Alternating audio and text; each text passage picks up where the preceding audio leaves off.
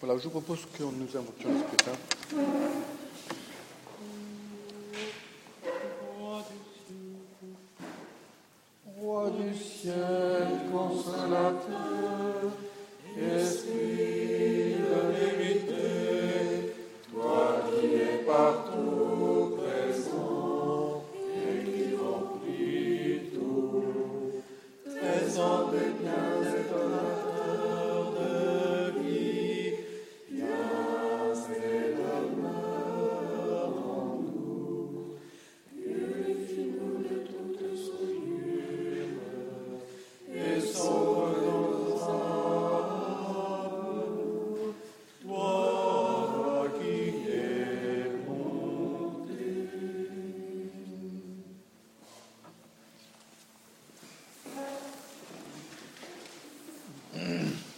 Voudrais d'abord euh, remercier Yvan euh, de, venir nous, enseigner. Nous sommes peu nombreux. Il y a beaucoup d'absents et il y a quelques personnes qui m'ont demandé, qui regrettent de ne pas être là et qui m'ont demandé qu'un enregistrement soit fait de façon à ce que la, matière euh, soit transmise. Quelques mots d'Yvan, c'est toi. Mots pour présenter Yvan. Yvan, et je crois comme euh, beaucoup d'entre nous, euh, il n'est- pas né dans l'orthodoxie. En dehors de Nadine, euh, je crois qu'autour de... Pardon, Jean-Baptiste. Et Jean-Baptiste. Tu vois, il y, a, à la fois les anciens et les jeunes qui sont... Yvan a, a rencontré l'orthodoxie au milieu de sa vie. Donc, quelque part, il y a une sorte de. Euh, quelque chose qui. une complicité entre nous. Euh, Yvan enseigne la, la- la- la patristique à, à l'Institut Saint-Serge, Théologie ascétique, parce que ça- la théologie ascétique à, l'Institut Saint-Serge. Il est chercheur au CNRS. Et voilà, ben, il va nous parler. Alors, le- le- la proposition qu'il m'a faite quand on a envisagé ce, ce travail ensemble, c'est euh, il m'a dit, mais euh, si je vous parlais de, euh, de Saint Jean Cassien, comme euh, Yvan va nous le préciser, c'est un, homme du IVe siècle qui est vraiment un pont entre l'Orient et l'Occident. Et euh, nous savons que dans notre paroisse ici, ben, c'est au cœur de nos, de nos interrogations, de nos réflexions, nos, nos recherches. Alors voilà, Yvan, Merci, encore d'être- là avec nous. Oui, enfin bon, c'est vraiment une journée particulière puisque ce soir vous avez des, des vêpres de Saint-Denis l'aéropagite. C'est aussi une personnalité qui a joué un rôle euh, de, de pont, on pourrait dire, puisque c'est au moins ses écrits étaient, étaient connus et tout, etc., et qu'il a eu une importance très grande en Occident. Euh,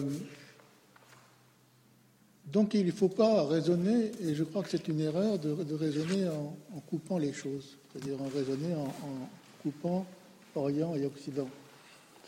Les choses ne marchent pas comme ça. Les choses sont plus euh, un peu différentes. Euh, il y a, il est vrai, des, des évolutions qui sont différentes, euh, pour des raisons culturelles, historiques, etc. Euh, mais il y a un fond commun, un socle, on pourrait dire, commun, qui est, considérable.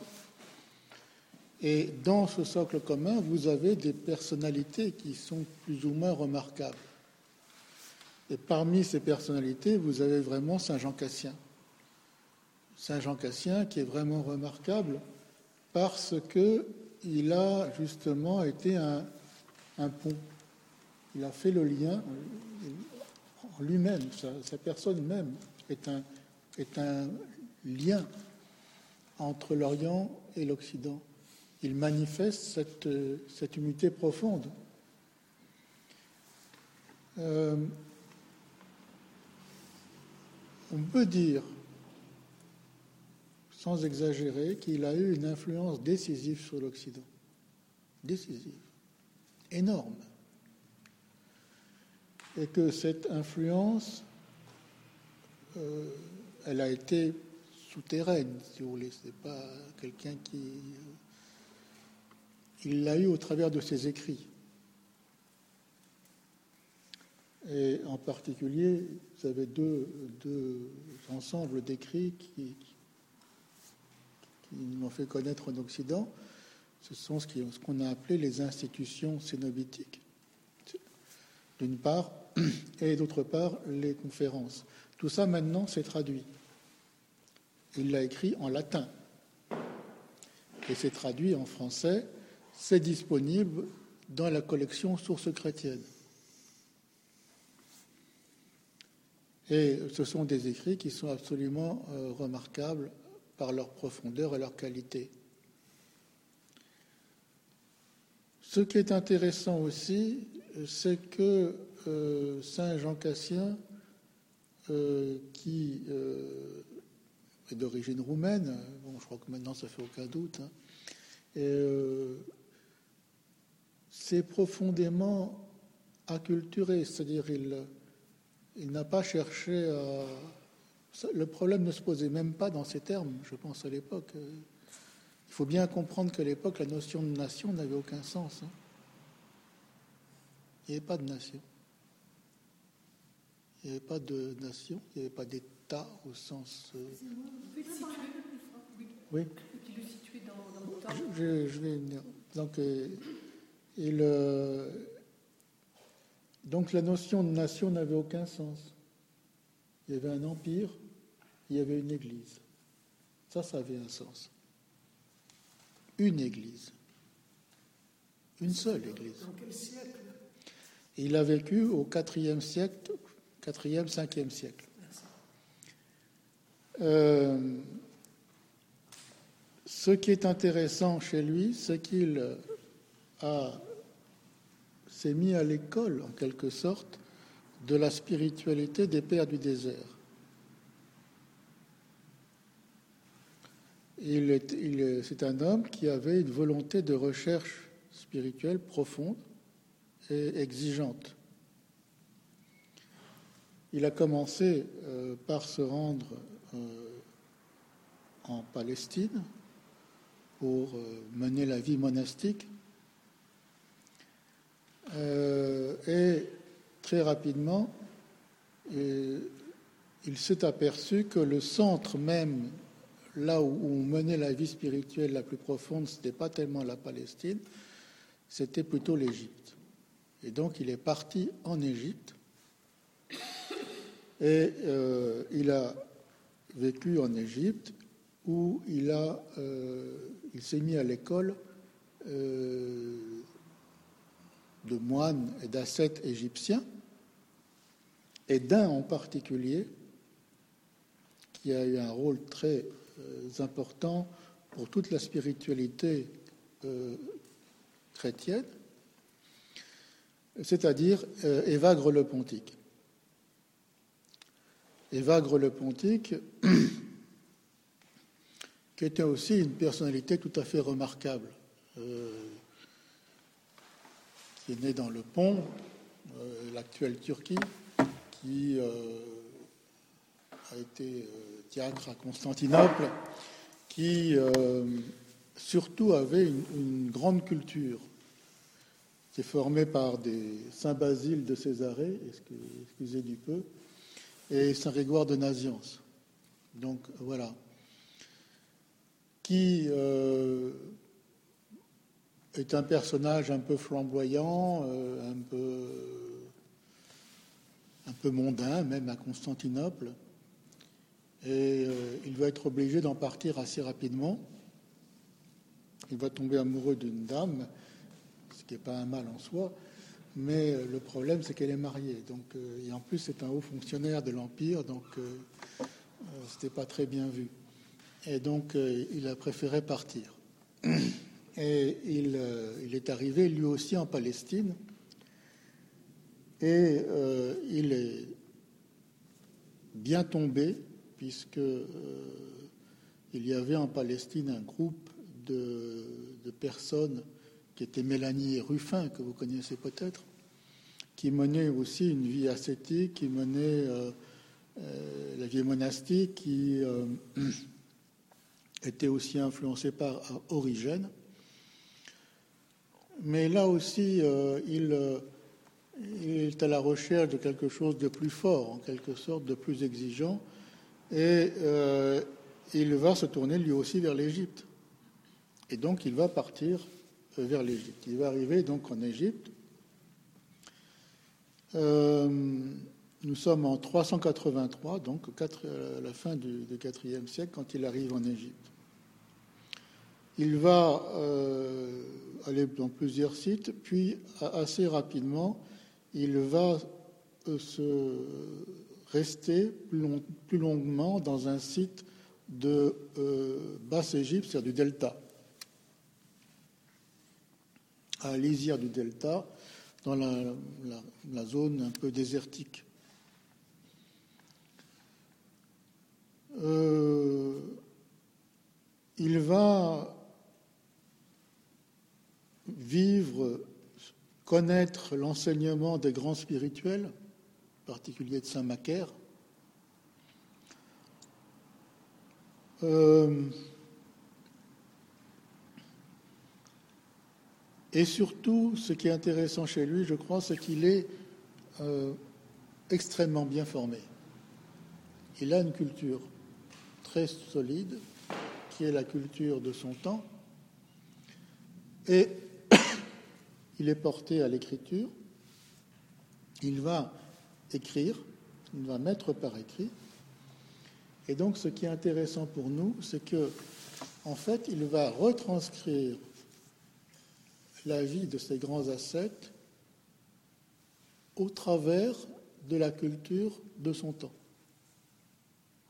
Il va la formuler, il va formuler ce qu'il voit, la façon dont ces gens vivent, il va la formuler dans les cadres culturels de son temps, ce qui fait que jusqu'à aujourd'hui, ça nous est accessible.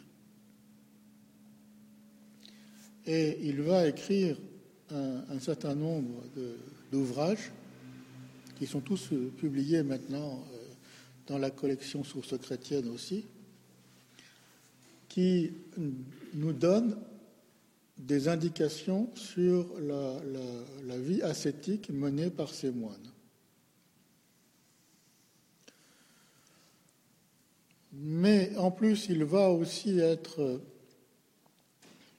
influencé par une certaine lecture de l'enseignement d'origine, il va être, se donner à certaines spéculations qui euh, ne seront pas retenus par l'Église et qui seront même condamnés par la suite. En revanche, euh, toute son œuvre, proprement parlée ascétique, euh, non seulement elle va être reçue par l'Église, mais on peut dire qu'il va formuler, il va fonder les termes même de la vie ascétique tels qu'ils sont, c'est-à-dire spirituels, euh, tels qu'ils sont employés par les chrétiens jusqu'à aujourd'hui.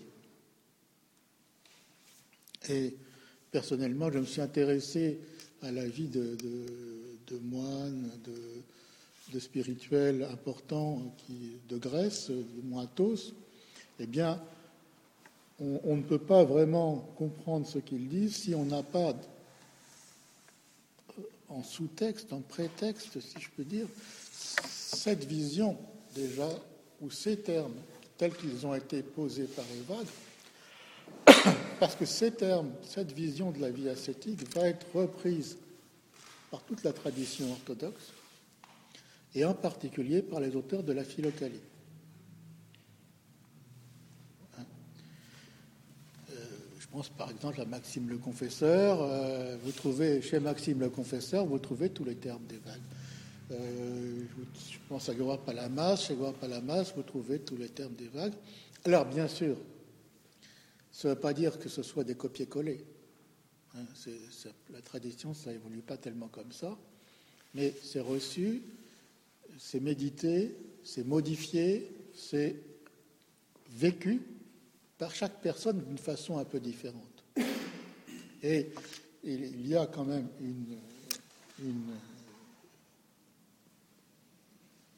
un aspect qui se dégage clairement, c'est qu'il y a un approfondissement.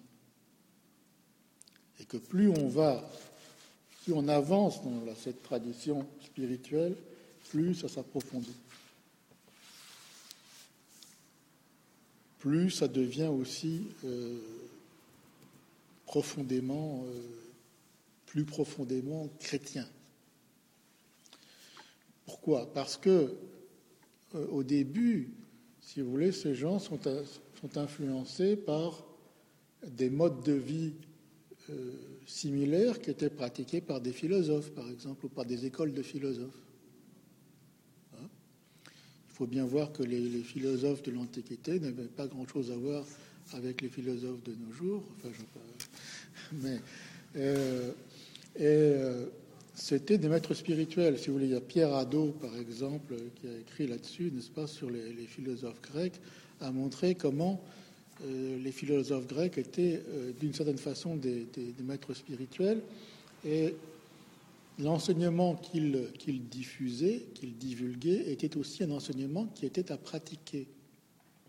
Donc les chrétiens, finalement, au début d'ailleurs, ils, se sont présentés comme des philosophes. Hein. Ils ont dit notre philosophie, dans les premiers siècles, c'est le terme qu'ils employaient pour dire la vie chrétienne.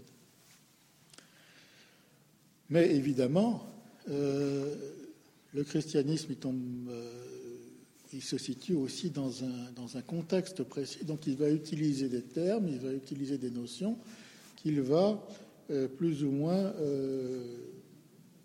euh, modifier, euh, auxquelles il va souvent donner un sens différent. Si on regarde, par exemple, quels étaient les deux, points de base de la, la pensée d'Evagre, c'est intéressant. On voit qu'il avait au fond de deux conceptions qui sont celles du christianisme de l'époque. D'une part, une compréhension de l'incarnation, qui est fondamental dans cette vision. On peut dire que tout, toute cette vision de toutes ces personnes est centrée autour, on pourrait dire, d'une réflexion autour de l'incarnation, du sens même de l'incarnation. Et l'incarnation telle qu'elle est interprétée ou telle qu'elle est euh, vue par les pères de l'époque et dans la continuité de l'Évangile, puisqu'on trouve déjà même la notion dans, le, dans les épîtres ou ailleurs, euh, c'est que le, Christ, l'incarnation du Christ, est venue euh, pour, en fait, faire monter l'homme vers Dieu ce que saint Athanase d'Alexandrie dira d'une façon extrêmement claire, Dieu s'est fait homme pour que l'homme devienne Dieu en lui. C'est clair, c'est simple. Bon. Et ça, c'est un lieu commun à l'époque. On peut dire que c'est un lieu commun. Mais c'est un lieu commun aussi pour les moines, je veux dire. Et c'est une manière de vivre le christianisme, de vivre l'incarnation. À savoir que l'on passe du niveau où l'on est pour aller vers un niveau différent. C'est-à-dire que le Christ s'incarne de plus en plus dans le chrétien, dans la vie même du chrétien. Donc, ce qui caractérise ce christianisme, c'est quelque chose de dynamique, on peut dire. Il n'y a pas de monde. Vous n'avez pas d'une part un Dieu euh, qui est méchant et qui punit ceux qui ne sont pas gentils, et puis euh, des gens euh, qui, ont des impératifs moraux qui leur tombent sur le crâne, on ne sait pas très bien pourquoi. Euh, non, c'est pas ça le christianisme. Le christianisme, c'est une dynamique, c'est une dynamique d'acquisition de la grâce. Et c'est pour ça que Saint Séraphin Sarov, personnalité qui m'est chère, dira que le sens de la vie chrétienne, c'est l'acquisition de l'Esprit Saint. L'acquisition de la grâce, ça veut dire aussi que la personne se transforme par ce mouvement même. Mais ça veut dire aussi que ce mouvement n'est pas un mouvement uniquement individuel, qu'il se situe dans un cadre d'église, un cadre d'une paroisse. Ça, c'est vécu. Donc, mouvement dynamique en quelque sorte, euh, de la personne qui euh, est susceptible, et ça c'est le deuxième aspect, on peut dire, qui est lié au premier, si l'homme, si Dieu s'incarne pour faire monter l'homme vers lui, en quelque sorte, il faut que l'homme soit capable de le recevoir. Ben oui. Sinon, il n'y a pas de, lien possible entre les deux. Et il faut que la nature humaine, en quelque sorte, soit capable de Dieu, capax Dei, comme disait je ne sais plus qui. Et donc, le, deuxième aspect, c'est ça. C'est une méditation, on pourrait dire une réflexion sur la notion d'image et de ressemblance. L'image, nous sommes à l'image, mais la ressemblance, c'est précisément ce qu'il faut acquérir. Donc il y a un passage de l'image à la ressemblance qui est aussi un mouvement, qui est aussi une, une progression.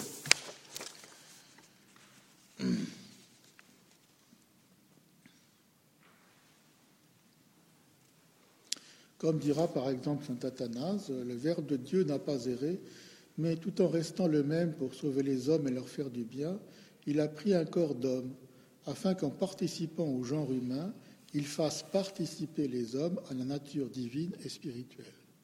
C'est très clair. Bon, je n'insiste pas trop là-dessus parce que je pense que vous le savez. Hein, quand même. Donc, mais je voudrais quand même insister sur ce caractère dynamique, sur cette dynamique. Euh, et ça veut dire aussi que l'homme n'a pas perdu cette capacité de euh, rétablir en quelque sorte la ressemblance avec Dieu. Maintenant, ce qui est intéressant, c'est comment. C'est bien beau de dire euh, Comment on fait Et alors, justement, ce qui est intéressant, c'est que euh, Evagre nous donne un certain nombre de clés pour ça. Et je vais vous prendre par exemple son premier tableau, le, tableau que j'ai fait plutôt sur Evagre.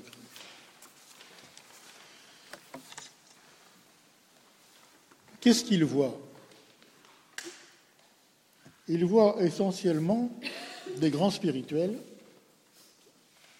qui ont connu dans leur vie spirituelle, on peut dire, deux phases. Une première phase qui est une phase, on peut dire, d'isolement, de purification, de, repli un peu sur soi-même, de combat spirituel. Et une deuxième phase qui est une phase d'expansion, une phase où se manifeste à ce moment-là en eux la présence de la grâce divine, avec éclat. Mais ce n'est pas donné tout de suite. Ce n'est pas donné tout de suite. Et donc les, les pères, ce, que vont, ce, que, ce sur quoi les pères vont insister, c'est sur la première partie. Parce que la deuxième partie, il n'y a pas grand-chose à dire. On la vit, je veux dire, ce n'est pas quelque chose qui... Euh, Bon, mais la première partie, oui, parce que c'est elle la plus délicate, c'est elle la plus, euh, la plus difficile à mettre en œuvre. Et cette première partie, c'est ce qu'ils vont appeler la vie pratique. La vie pratique, et pour eux, la vie pratique, c'est la purification des passions. Nous sommes sujets c'est la vision de l'époque, est d'ailleurs encore largement la nôtre. Euh, nous sommes sujets à des passions. Ces passions nous perturbent, et donc elles nous empêchent, elles nous gênent, elles nous entravent dans notre évolution spirituelle. Comment lutter contre? Donc, les pères ont développé toute une réflexion sur cette lutte contre les passions. Et ça, au désert, ils ont le temps de réfléchir à ça. Le premier aspect qu'ils vont mettre en avant, c'est ce qu'ils vont appeler les ikiyas. Vous l'avez ici dans votre tableau, hein, la quiétude. C'est-à-dire on ne peut pas mener une vie spirituelle si on n'a pas un minimum de tranquillité. C'est clair. Il faut avoir un minimum de tranquillité pour mener une vie spirituelle. C'est ce que l'Évangile explique en disant, si vous voulez prier, il ben, faut fermer la porte. Donc voilà, il faut un moment. Bon. Alors, évidemment, c'est vécu de façon différente suivant les, cas, mais pour les moines, ça veut dire essentiellement le désert. La porte, c'est le désert. Ils prennent la porte, carrément. Hein. Donc, ils vont dans le désert. Et euh, bon, dans le désert, ils sont, moins assaillis par des, sollicitations euh, matérielles, si vous voulez, que par des choses mentales qui leur viennent, euh, qui viennent de leur mental, qui viennent de leur euh, intellect. Alors d'abord, il y a une première phase de purification qui est, qui est la purification la plus basique, si vous voulez, qui concerne la, phase de l'homme qui est la plus fondamentale euh, pour les pères, c'est-à-dire que l'homme est mu par, euh, un dynamisme de il croit, il se reproduit, euh, etc. C'est cette puissance-là qui est fondamentale. Elle est bonne, elle n'est pas mauvaise en soi du tout. Mais étant dans un univers déchu, elle a été déviée, elle a été déformée. Donc il faut la rétablir. Et donc toute la pensée des pères, c'est ça, c'est de rétablir en fait l'homme dans sa liberté. En fait, l'homme n'est pas libre. Quand il est passionné au sens où il l'entend, il n'est pas libre. Parce qu'il est soumis à des passions. C'est les passions qu'il domine. S'il est dominé par les passions, ça veut dire qu'il n'est pas libre. Donc en fait, il faut bien voir que dans ce message chrétien, vous avez quand même quelque chose d'assez inouï, une notion de la liberté humaine. on est quand même au IVe siècle. Hein. Et cette notion-là, plus la notion de l'incarnation, va développer une notion de la personne humaine, ce qui est aussi encore assez inouï pour l'époque.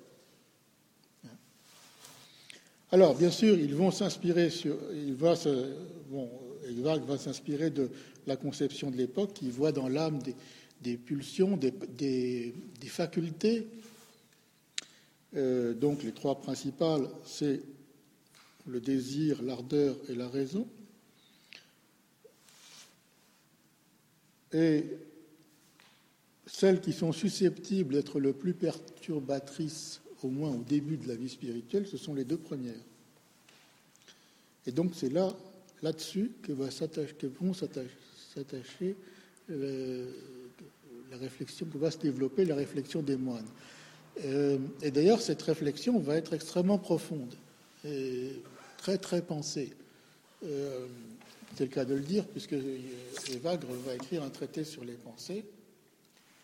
Euh, et cette conception même des pensées et de leur rôle dans la personne humaine va être reprise directement par Saint Jean Cassien.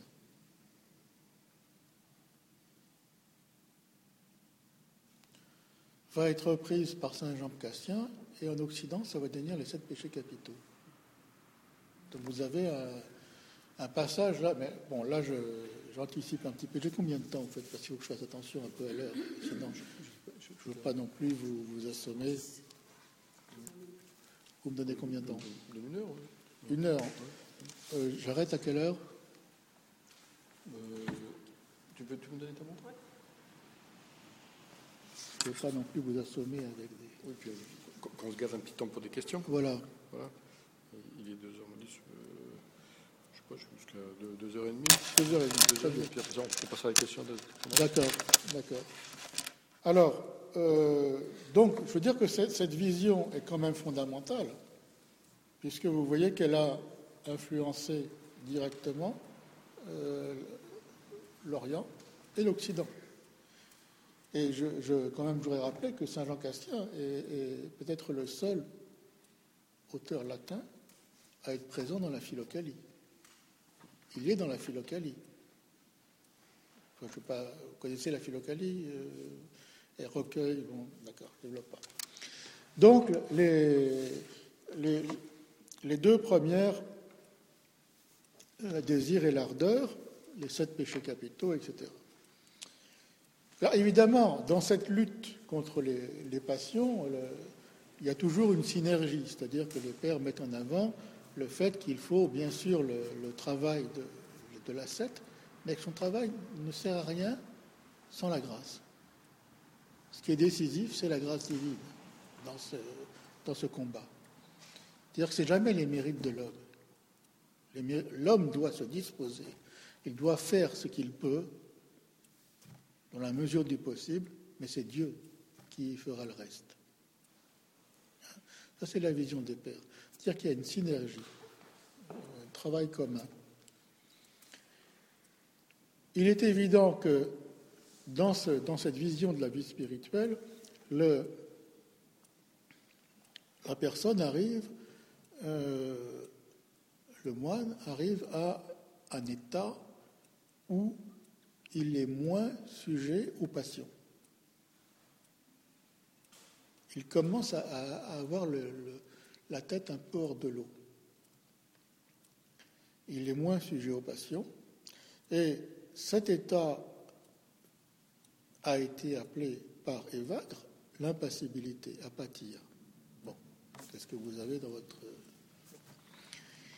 Il va de soi que ce n'est pas une impassibilité euh, absolue ni totale, c'est quelque chose de partiel, c'est-à-dire que la personne, le moine, devient plus maître de, de sa vie, on va dire, plus libre.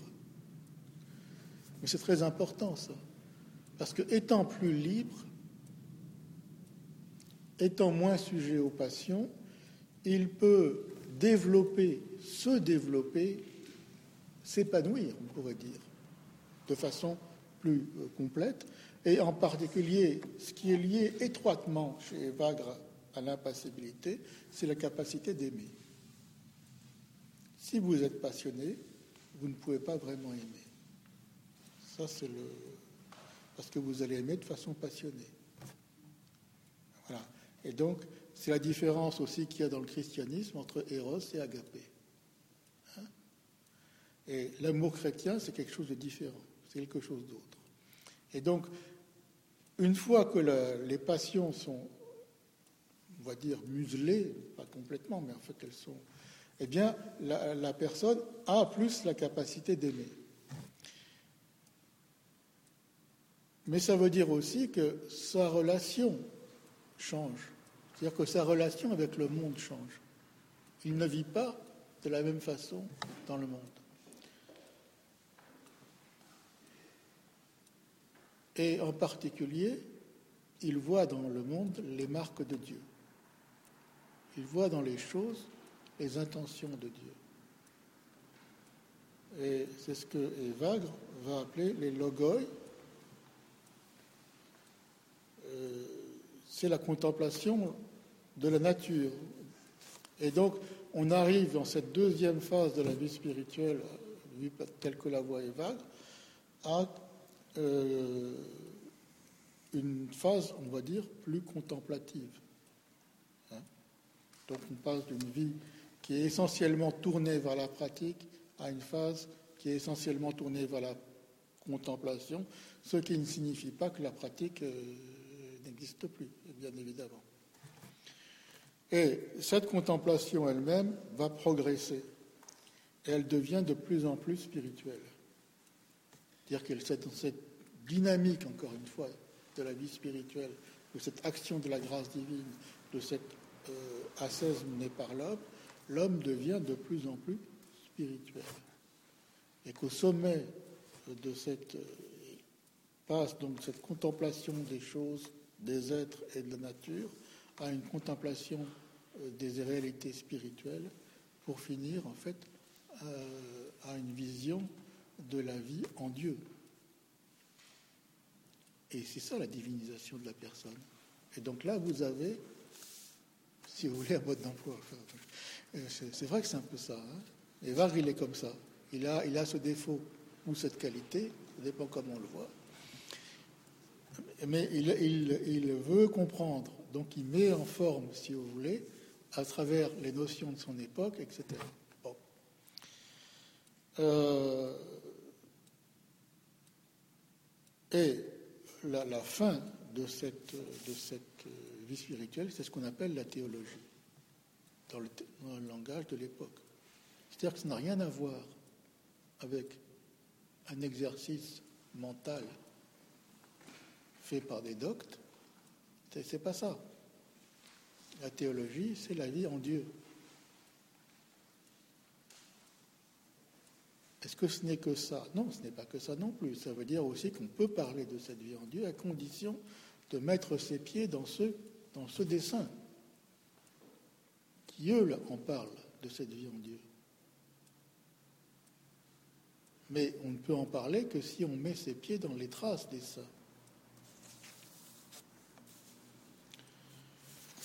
Donc au fond, si vous voulez, ce qui est un peu extraordinaire dans ce, mouvement, c'est la rencontre de deux libertés.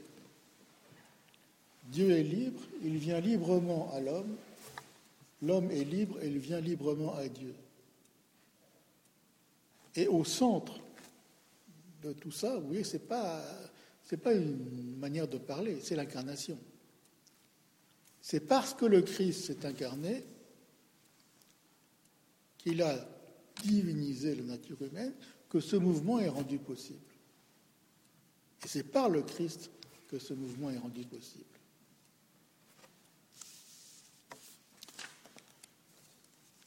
Donc voilà, je ne vais pas. Bon, on, y reviendra si vous voulez euh, dans la discussion. Alors, maintenant je passe, là c'était un peu encore dans l'introduction si vous voulez, parce que c'était vague, je passe à Cassien. Donc Cassien, c'est 360-435. Euh, Donc lui, Cassien va arriver euh, donc en Égypte. Il est accompagné par un ami qui s'appelle Germain. Et il va mener une vie extraordinaire. Bon, il va en particulier euh, donc séjourner donc auprès de, ses euh, ascètes. Il va après ça séjourner auprès de saint Jean Chrysostome à Constantinople. Et le nom de Jean qu'il va choisir vient de là. C'est-à-dire qu'il va considérer que saint Jean Chrysostome est son véritable maître. Il va séjourner à Rome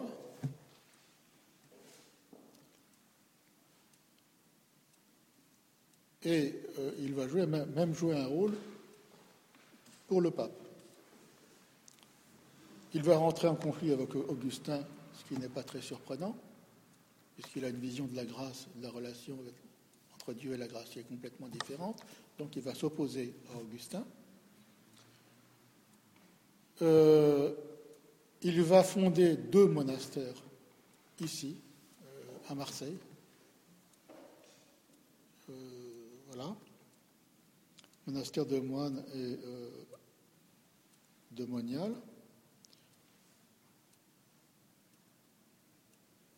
Et il va à ce moment-là rédiger, commencer à rédiger ses ouvrages. Mais avant, je, juste une petite parenthèse, quand je dis qu'il va jouer un rôle pour la papauté, c'est tout à fait vrai. Et en particulier, le pape va lui demander un traité sur l'incarnation. Pourquoi? Parce qu'à l'époque, il y a le nestorianisme, vous savez, qui se développe dans l'Église, et en particulier en Syrie. Le nestorianisme, pour faire bref, on n'a pas le temps, c'est la séparation des natures. La nature divine est séparée de la nature humaine, en gros. Et donc, euh, Cassien va écrire un traité très important sur l'incarnation, qui après ça servira aussi pour le concile de Chalcédoine. Pour vous dire son importance aussi, même sur le plan théologique. Euh, son traité qui est traduit d'ailleurs maintenant en français, édition du CERF, vous le trouvez. Hein. C'est toi qui étais le traducteur? Non, non, non, non, non, non, non. Tu traduis beaucoup, mais pas tout ça. Et puis, moi, c'est pas le latin. C'est pas le latin, c'est le, grec. Voilà, donc il écrit en, il écrit en latin, il écrit pas en grec. Et puis, quand même, bon, c'est. Bon, je pas des choses. Voilà.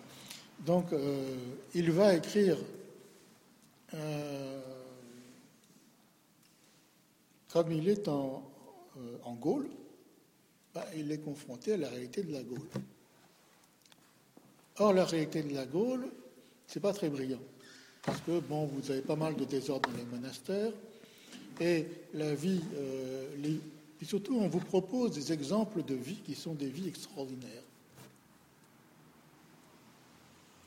C'est bien d'avoir des vies extraordinaires. Saint-Martin, euh, euh, Saint-Paul de Thèbes, c'est très bien, mais en quoi ça touche le. voilà, donc euh, pour, pour Cassien, c'est pas ça qui est fondamental. Pour lui, c'est le, sens profond de la vie chrétienne qui est en cause. Et donc, il, pense, si vous voulez, que ce qu'il met, ce qu'il met en pratique, ce n'est rien d'autre que la vie chrétienne. Et en ce sens, tout le monde y est appelé. Et donc il va écrire à ce moment-là des traités qui sont destinés un peu à, servir justement à tous ces monastères qu'il fonde, où il développe justement tout cet enseignement qu'il a reçu d'Égypte. Et là, ce qui est, assez euh, clair, c'est que, euh, que le, il va le premier traité, les institutions cénobétiques, ça correspond exactement à la première phase des vagues, c'est-à-dire à la vie pratique, à la purification. Et les conférences, ça correspond exactement à la deuxième phase des vagues, c'est-à-dire qu'il suit. Euh, là, dans ce cas, il, il suit Evagre. C'est ce qu'il va appeler, lui, il va adapter ça de façon latine, et au lieu de vie pratique, il va dire scientia actualis. De l'acte en quelque sorte, de la mise en acte. C'est ça la praxis. Hein, c'est la mise en acte. Et la vie contemplative, c'est la scientia spiritualis.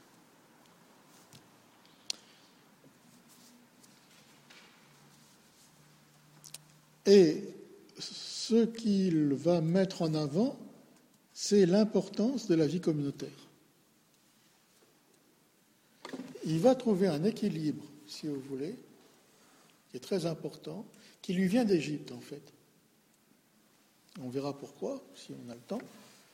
Et euh, il, cet équilibre qui doit être doit s'incarner dans la vie du moine, c'est ça qui va influencer, cet aspect-là, qui va influencer euh, la vie spirituelle occidentale. Et c'est ça qui va influencer Saint Benoît.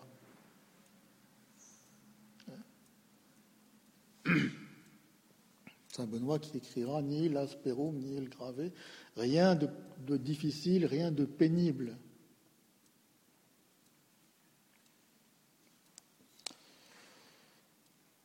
Bien au contraire, pour lui, le, fait de vouloir se, livrer à des grandes ascèses et de vouloir être un grand ascète, c'est un signe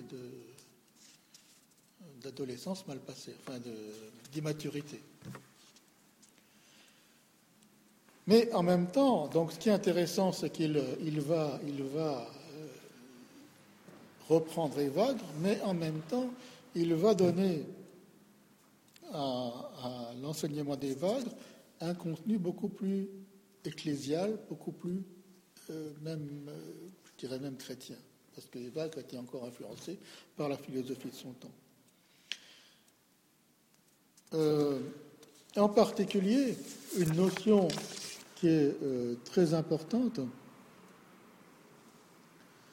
il va remplacer la notion d'apathie, vous voyez, qui était centrale chez Évagre, hein, l'apacibilité, qui vient de la philosophie aussi, il va la remplacer par la puritas cordis, qui ne vient pas de la philosophie, mais qui vient des béatitudes. Donc, euh, recentre en quelque sorte, bien dans l'Évangile, dans les béatitudes.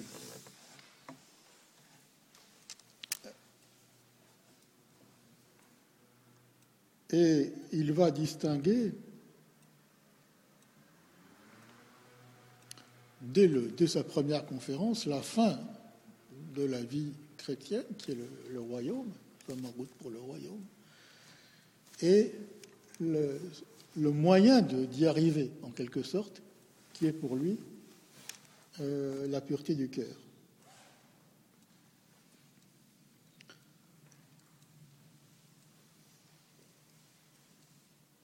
Et pour lui, cette pureté du cœur est fondamentale. Euh, il, récuse aussi euh,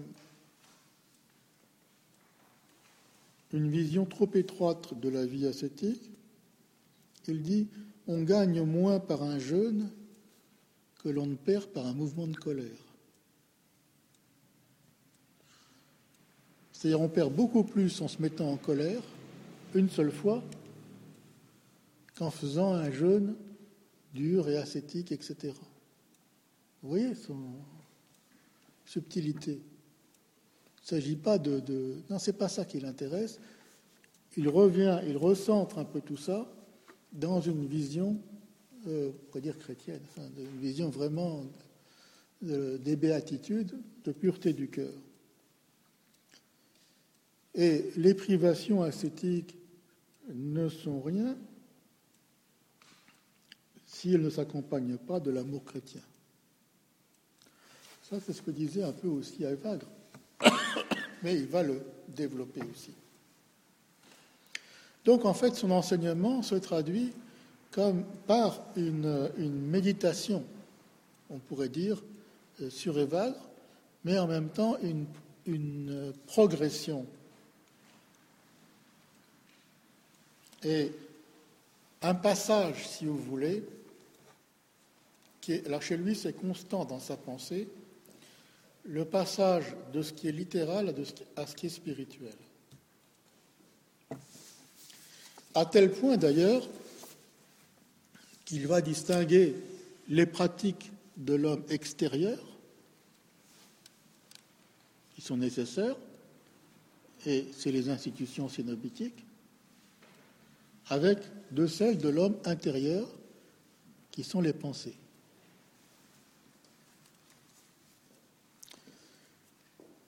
Et le fondement théologique de tout cela, c'est l'approfondissement de la méditation sur le Christ, en fait. On passe du Christ tel qu'il se révèle à nous dans sa vie quotidienne à une vision de plus en plus spirituelle du Christ. On passe du sens littéral du texte au sens spirituel.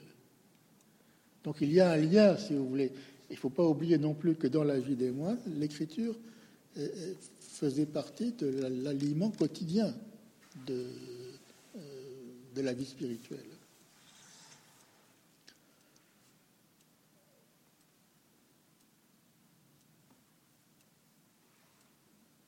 Donc, il y a une dynamique qui se met en place dans son enseignement qui est aussi un approfondissement en fonction du progrès qui est vécu dans la vie monastique.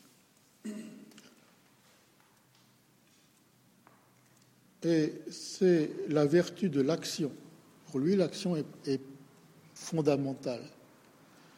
Actualis, l'acte, la mise en acte. Euh, il se méfie beaucoup des bavardages. Et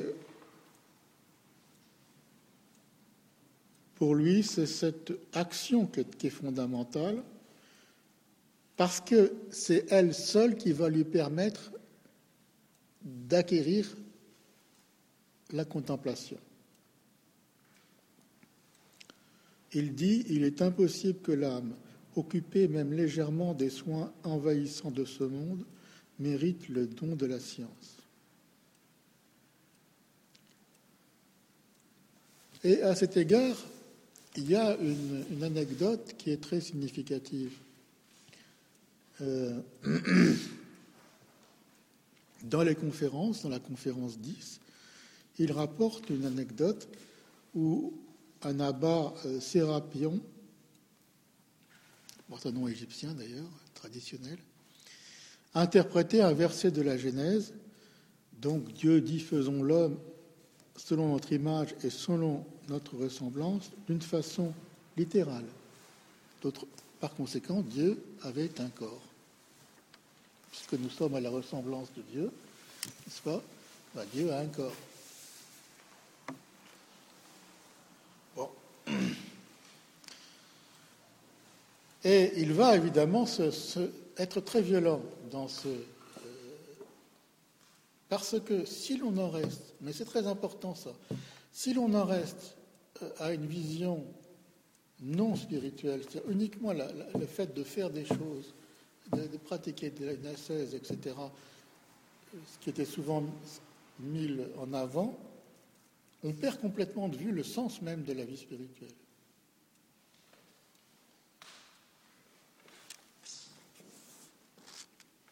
Et pour lui, le ministère de Christ n'a aucun sens. Mais ça, il faut bien voir que nous vivons actuellement.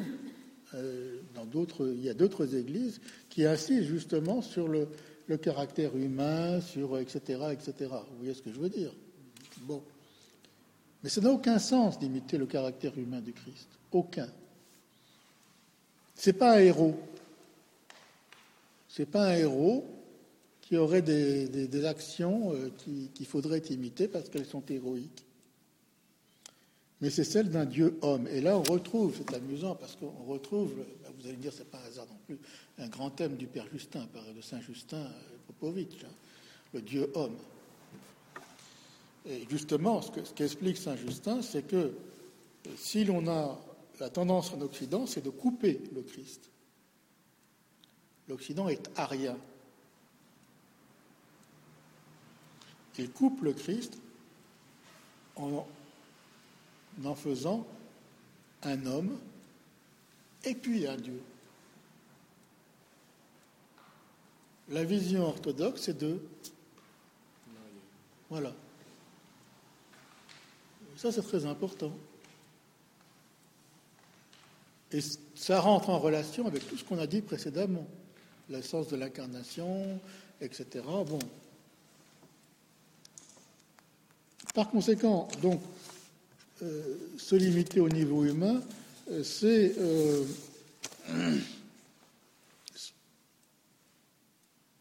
refuser même de contempler le Christ en gloire. Pour Cassien, c'est un grossier blasphème et un grave détriment pour la foi catholique. La gloire du Christ, ça c'est un thème de la pensée orthodoxe.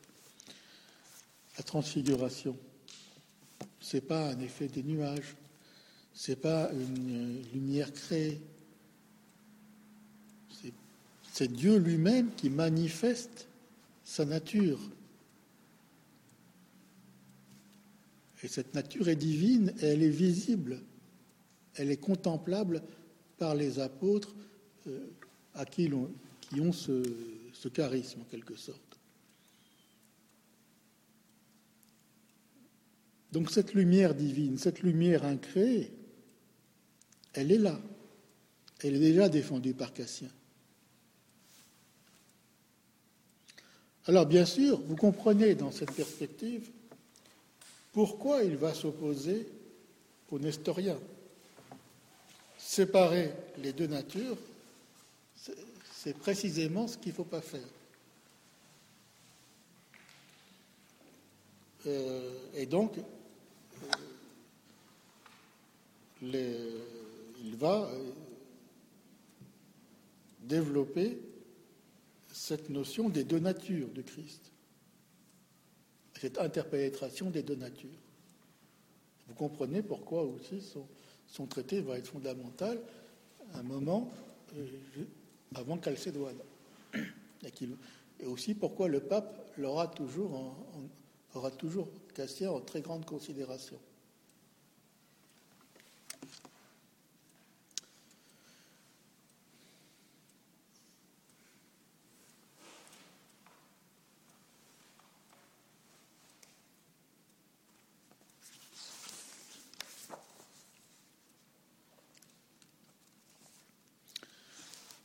Il est clair aussi que même dans l'Église nestérienne, vous allez avoir une opposition. C'est intéressant de le, de le voir. Et qu'en particulier, les grands spirituels et les grands mystiques euh, vont s'opposer à la théologie officielle.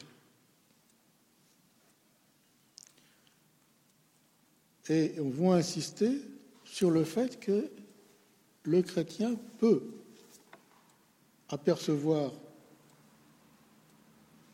le visage du Père par le Christ.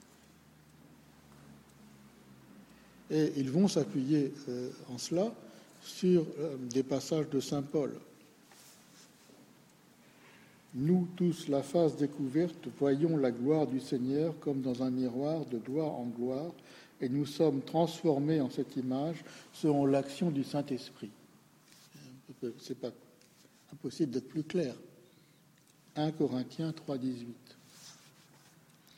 Les homélies macariennes, qui sont un, autre groupe d'écrits ascétiques qui, sont, est très intéressant, qui date à peu près de la même époque, qui sont un peu, qui sont postérieurs à euh, Evag, euh, la même chose, c'est-à-dire, et même si vous avez l'occasion, il y a une très bonne traduction des homélies macariennes dans la collection de la spiritualité orientale de l'abbaye de Bellefontaine, une traduction par le Père Placide. Et vraiment, euh, c'est très bien traduit. Et la première homélie de Saint Macaire, c'est la vision de l'âme transfigurée par le Christ. Première homélie.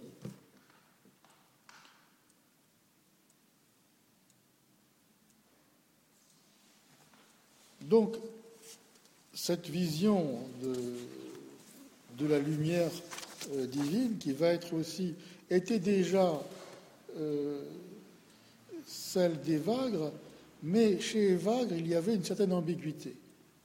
C'est-à-dire qu'on a l'impression chez lui que la, que la personne, si vous voulez, est transfigurée, mais le lieu de cette transfiguration, c'est le nous que vous avez ici, chez les deux d'ailleurs, dans les puissances de l'âme. Le nous, c'est la partie la plus spirituelle de l'âme, c'est ce qui permet la faculté de l'homme qui lui permet de percevoir les choses divines et qui est dépendante évidemment de l'ensemble de la personne. On ne peut pas couper l'intellect, le, nous, euh, de l'ensemble de la personne, et que c'est par une purification de cet ensemble de la personne que le nous, à ce moment-là, est mis en, état de pouvoir euh, répondre à sa vocation, qui est de refléter la gloire de Dieu.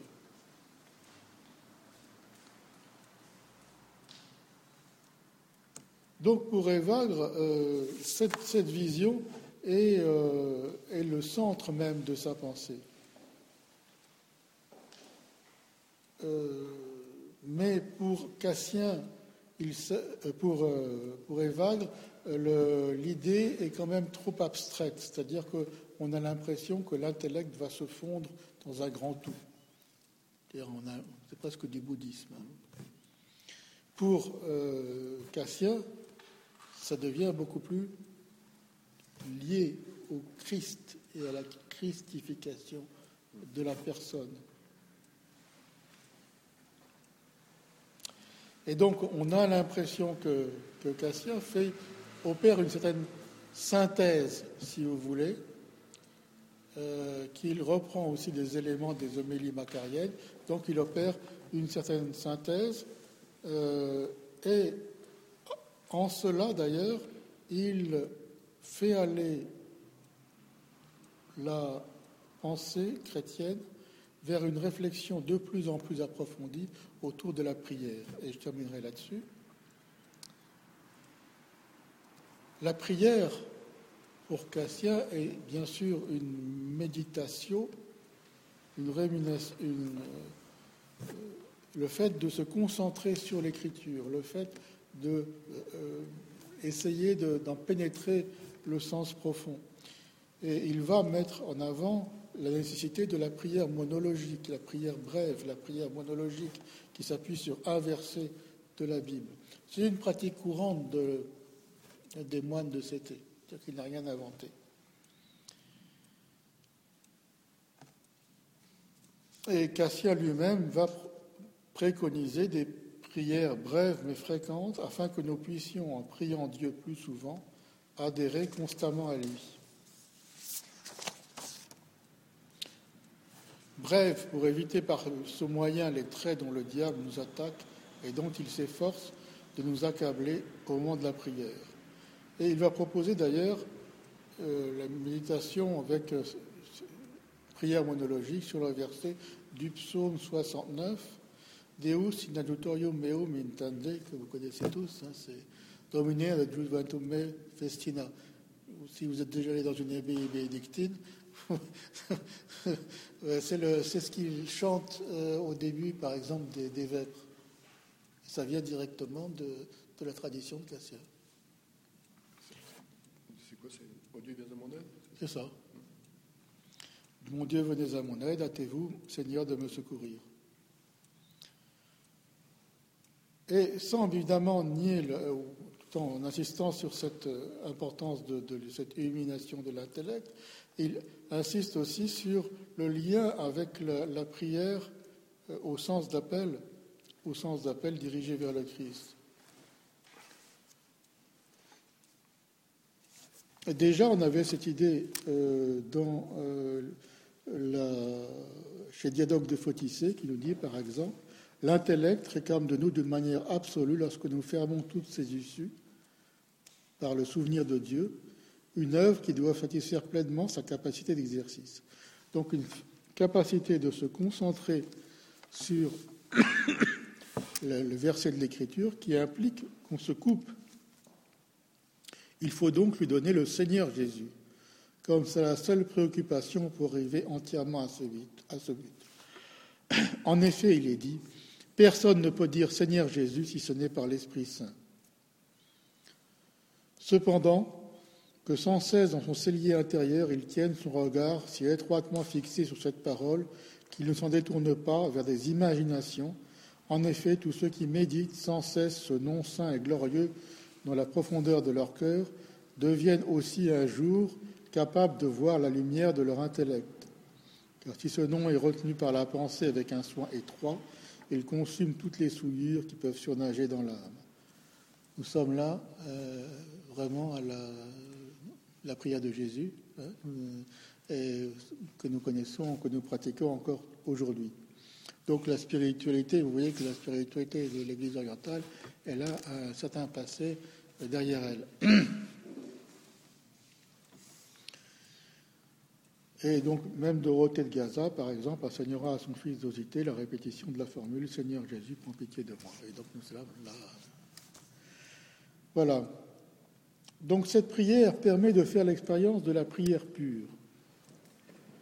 Et cette prière pure, telle qu'elle est conçue par Eva, mais relue par Cassien, elle transcende à la fois les images, le langage. Et comme disait saint Antoine, la prière n'est point parfaite où le moine a conscience de soi et connaît qu'il prie. C'est-à-dire que la prière est une montée, et à un certain moment, il y a un dépassement, une sortie hors de la personne, ce qu'on peut appeler aussi une extase, on est hors de.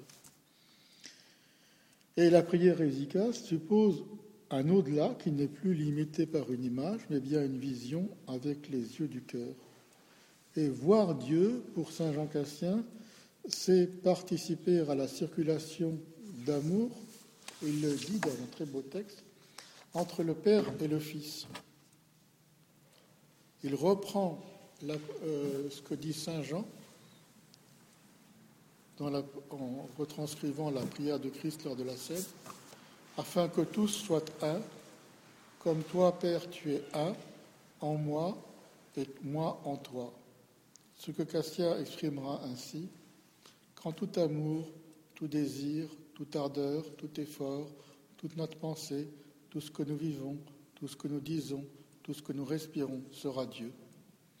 Et quand cette unité qui maintenant est celle du Père avec le Fils et du Fils avec le Père aura été répandue dans notre, perception et notre esprit, C'est-à-dire que comme il nous témoigne une tendresse sincère, pure et indélébile, nous lui soyons unis en retour par une affection perpétuelle et immuable. Ainsi, nous serons, pour ainsi dire, accouplés à lui, en sorte que tout ce que nous respirons, tout ce que nous connaissons, tout ce que nous disons, soit Dieu. Divinisation de la personne. Voilà. Et je m'arrête là. Merci beaucoup.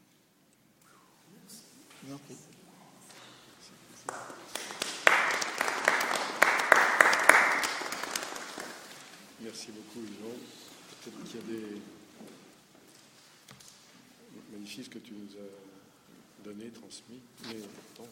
Je vous incite vraiment, euh, je vous invite à lire euh, Saint Jean Cassien. Ça, vaut vraiment le coup. Ça vaut vraiment le coup euh, sur des textes remarquables. Une très grande profondeur, une grande finesse. Donc les conférences d'abord Non, peut-être les conférences après Alors, oui, non. Il faut, commencer par les conférences. Bon, les institutions synoptiques, ça risque de, rebuter parce que vous avez beaucoup de, choses qui concernent la vie du moine, des, des choses pratiques, les offices, ou etc. Donc, c'est pas la peine. Mais peut-être les conférences. Alors, on peut considérer que les conférences, si vous voulez, il avait conçu ces conférences à l'origine comme une sorte de directoire spirituel, en fait. Et si vous voyez les dix premières conférences, la neuvième et la dixième, culmine par euh, des conférences sur la, euh, prière, qui est, évidemment le, le, niveau le plus élevé pour lui. Donc si vous prenez la conférence de 1 à 10, il y a une progression. En fait, vous avez une progression pour quelqu'un qui est déjà, et je pense que quand même dans l'Église orthodoxe, on est, on déjà. Donc si on, on, peut commencer par les conférences en, essayant de, les lire de les méditer un petit peu, sans se presser, de les prendre un peu comme, euh, comme un guide, comme quelque chose qui, peut vous aider. Je crois que ça peut être vraiment utile. Si ça s'appuie en plus sur une vie de prière, une vie ecclésiale, ça peut vraiment être utile euh,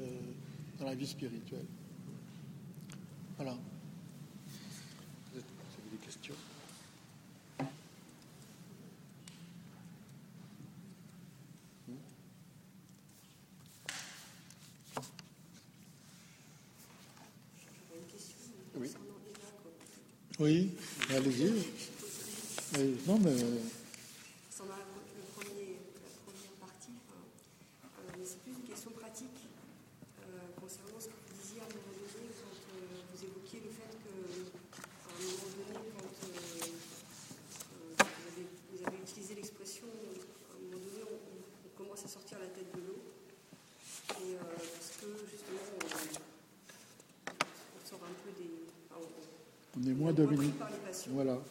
Et donc on peut avoir le sentiment qu'on sort un peu la tête de l'eau. Et à ce moment-là, on peut avoir le sentiment d'avoir une certaine maîtrise.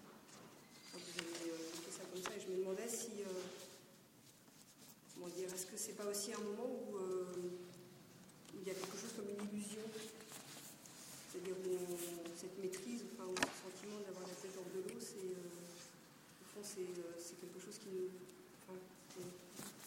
crois qu'on a, on a acquis quelque chose.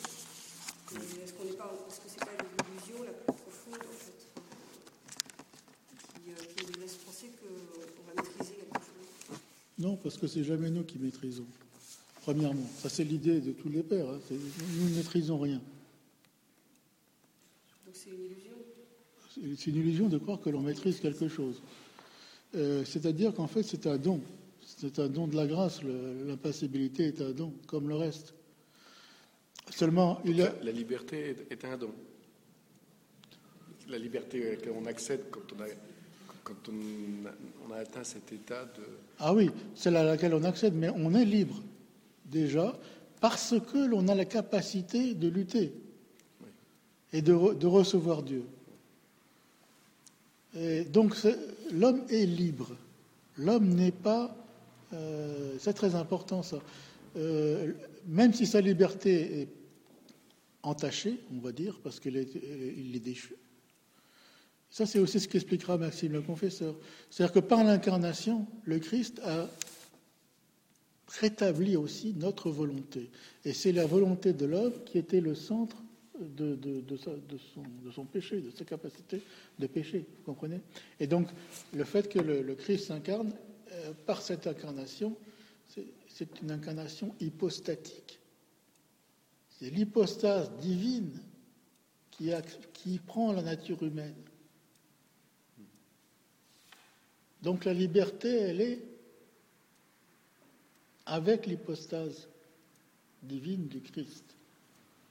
Donc nous sommes dans cet état par la, vie chrétienne et par l'incarnation.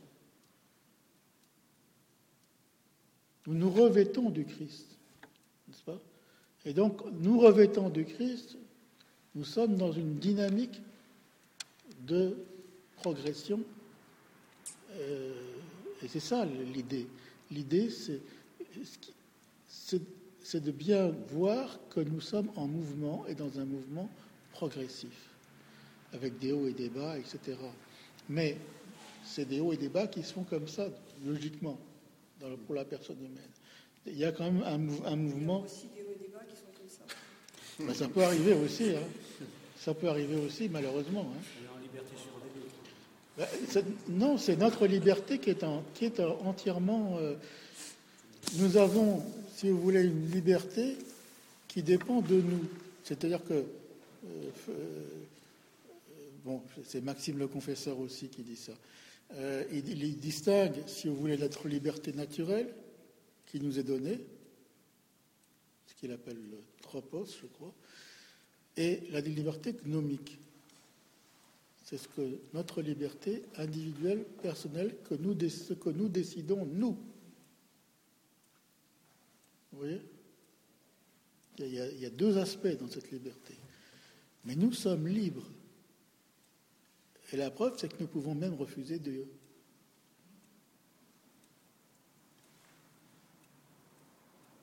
De cette façon. Donc voilà, nous sommes libres. Et le, but, si vous voulez, de tout ça, c'est de mettre l'homme en face de sa liberté. Qu'est-ce que tu fais de ta liberté? Voilà. Euh, cet aspect déchu peut être racheté. Il y a l'incarnation, il y a le travail de l'homme, et puis il y a la grâce de Dieu. Donc il n'y a jamais C'est un mouvement continu. Et d'ailleurs, les pères vont même employer un terme pour ça. Ils diront épectase, épectasis. C'est un mouvement perpétuel. Ça veut dire qu'on ne s'arrête à, aucun moment. Nous sommes en mouvement. Nous sommes en mouvement vers le royaume et ça va continuer. je vous le souhaite en tout cas. voilà, donc il n'y a pas.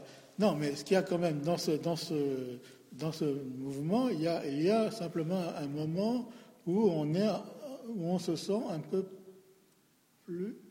un peu moins sollicité par les où on les domine un peu plus. Et ça aussi, c'est un effet de la grâce de Dieu.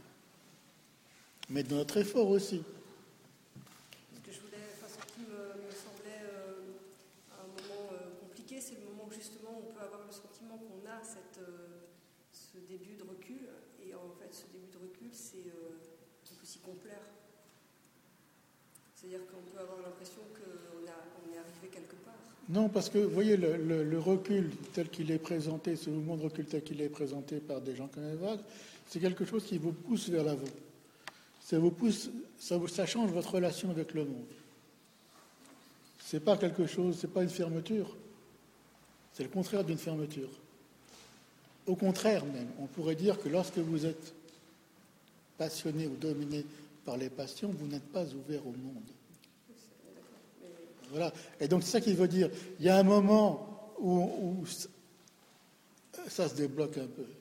On, est, bah heureusement d'ailleurs, parce que sinon on aurait une vision très augustinienne. Hein. Euh, on y a un moment où on est euh, un peu plus ouvert, un peu plus ouvert au monde. On le voit les choses différemment. Il y a un changement de regard qui se fait. Il y a une conversion, comme dirait l'autre, conversion du regard. Bon. C'est jamais une complaisance parce que plus vous avancez, plus ça vous.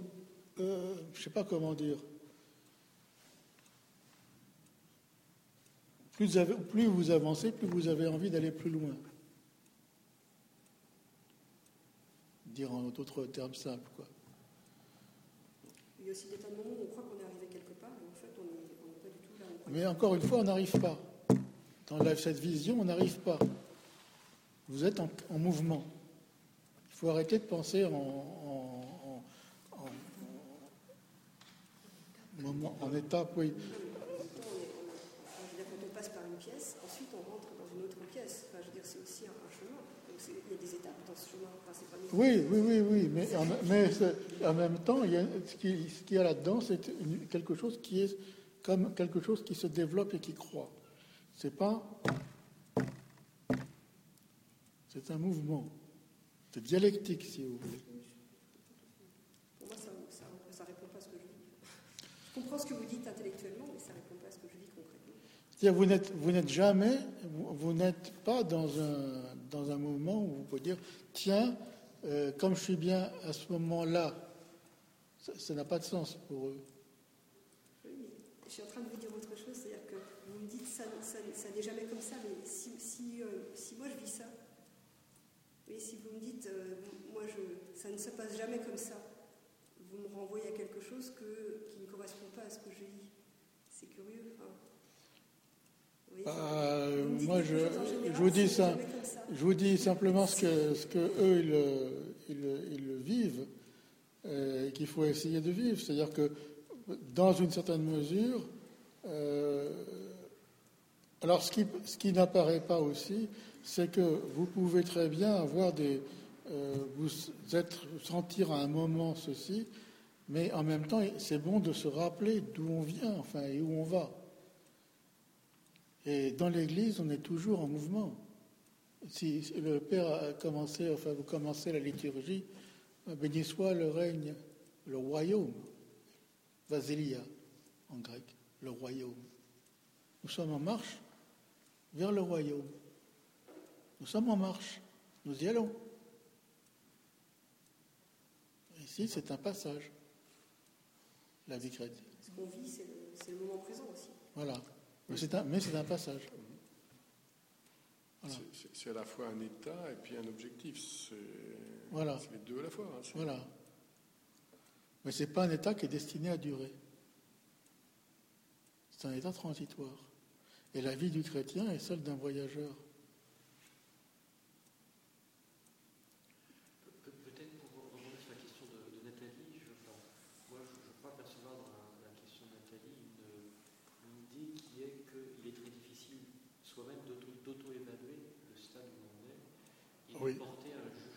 Ça, vous avez, vous avez tout à fait raison. Ça, de, ce point de vue-là, vous avez tout à fait raison. Oui, oui, oui. Oui. Non, non. Mais ça, là, là, vous avez tout à fait raison. Et c'est pour ça aussi qu'ils insistent sur une chose, c'est que vous avez besoin de quelqu'un pour vous guider. Euh, ça, c'est aussi une condition sine qua non. C'est-à-dire, euh, je pense surtout pour nous, dans, les conditions dans lesquelles nous vivons.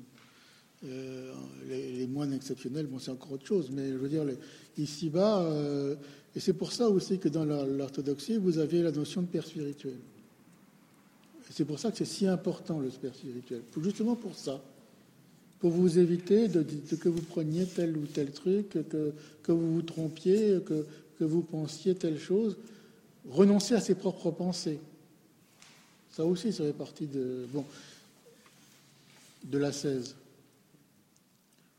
Et voilà, voilà. Il y a une notion de discernement et le fait qu'on a besoin et qu'on ne peut pas se discerner soi-même. Pas dire non, ben ça va, je, je suis bien. Oui.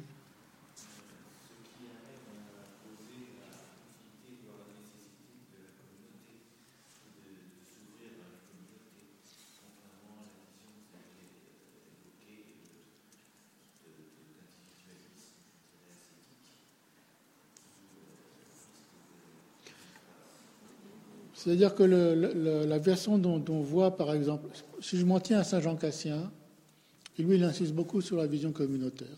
sur la boutique. Ouais, oui, oui, bien sûr. Mais il n'exclut pas du tout la vie euh, érémitique, la vie solitaire. Il dit, il dit euh, simplement, et c'est ce que disent d'ailleurs, c'est la tradition qui dit ça. Il dit euh, pour, pour se livrer à la vie solitaire, il faut déjà avoir acquis un certain bagage et être relativement costaud euh, être bien éprouvé dans la vie communautaire. C'est ce que dit Jean Cassien. Et c'est aussi pour ça que son message est un peu nouveau, si vous voulez.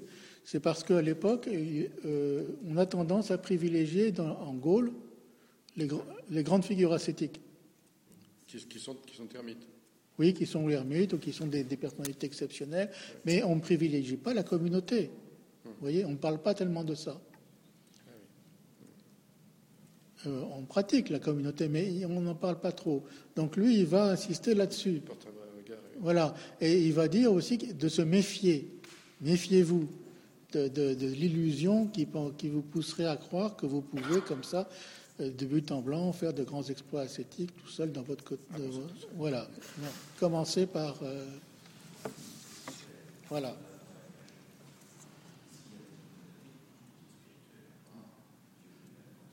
Voilà. Et c'est aussi pour ça que la vie communautaire est importante, euh, parce que euh, dans, le cadre de la vie ascétique, c'est un peu un raccourci. Euh, c'est pour ça aussi que les grandes ascèses sont moins importantes dans la vie communautaire, c'est parce qu'il y a l'obéissance. Et l'obéissance est peu.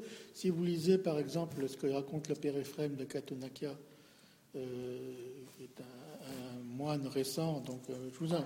Pardon. J'ai pas d'intérêt, je, je travaille gratuitement, donc c'est moi qui ai traduit son truc, mais j'ai- euh, c'est dans la collection euh, Les grands spirituels orthodoxes De l'âge d'homme. l'âge d'homme. Il, dit, il explique ça. Et, et lui, ce qui va le sauver, il, il est, bon, je schématise hein, en bref, il va être plongé dans une petite communauté avec des moines insupportables. Et il va être sauvé par la rencontre avec le père euh, Joseph Lésicaste. Et là, on voit l'importance du père spirituel, si vous voulez, et aussi l'obéissance donc à ce père. Le, père spirituel et l'obéissance. Et, toujours, il va expliquer dans, son enseignement euh, l'importance de l'obéissance, l'importance du père spirituel. Ça, je crois que c'est, oui, C'est toujours d'actualité chez, chez les bénédictins, parce que nous, nous sommes en Normandie, mais bon, je suis, enfin, nous sommes amis avec quelques moines bénédictins, et c'est un très gros problème euh, de pouvoir se supporter. Quoi. je pense que oui. c'est- 30-35 hommes à se supporter, heureusement qu'il y a. Ah bah, Le père spirituel. Oui, parce que le- les, les- bénédictins, bon, euh, ils ont conservé, si vous voulez, le, ce fond. Il y a, il y a le fond, euh, la, la règle de Saint-Benoît, euh, qui, qui s'inscrit dans, dans cette continuité, dans donc dans le prolongement. Et donc, ils, ils ont à peu près les, les mêmes problèmes. C'est pour ça aussi que le- les livres qui sont publiés dans la collection Les grands spirituels orthodoxes, ils sont très lus par, les monastères bénédictins et bon, je le sais par d'autres. Ça veut dire que bon, il y a- quand même quelque chose qui se passe. Il y a, une rencontre qui se fait et qui est aussi intéressante à signaler. Voilà. Euh, pour nous aussi, ça veut dire essayer, dans la mesure du possible, d'avoir un père spirituel. Bien, Yvan, euh, un très très grand merci mer- de cette plongée que tu nous as permis de faire, euh, euh, alors, sous le prétexte, entre guillemets, de Jean Cassien, mais bien au-delà de ça, sur euh, le regard sur la vie ascétique et voir comment elle s'ancre là dans, les, dans toutes les prémices de la, de la, de la vie chrétienne dont nous sommes un tout petit prolongement. Mais merci beaucoup de, Et je vous en prie. de ton enseignement. Et moi, enfin, lisez Cassien. Voilà. C'est mieux que nous as donné ce goût-là. Merci beaucoup.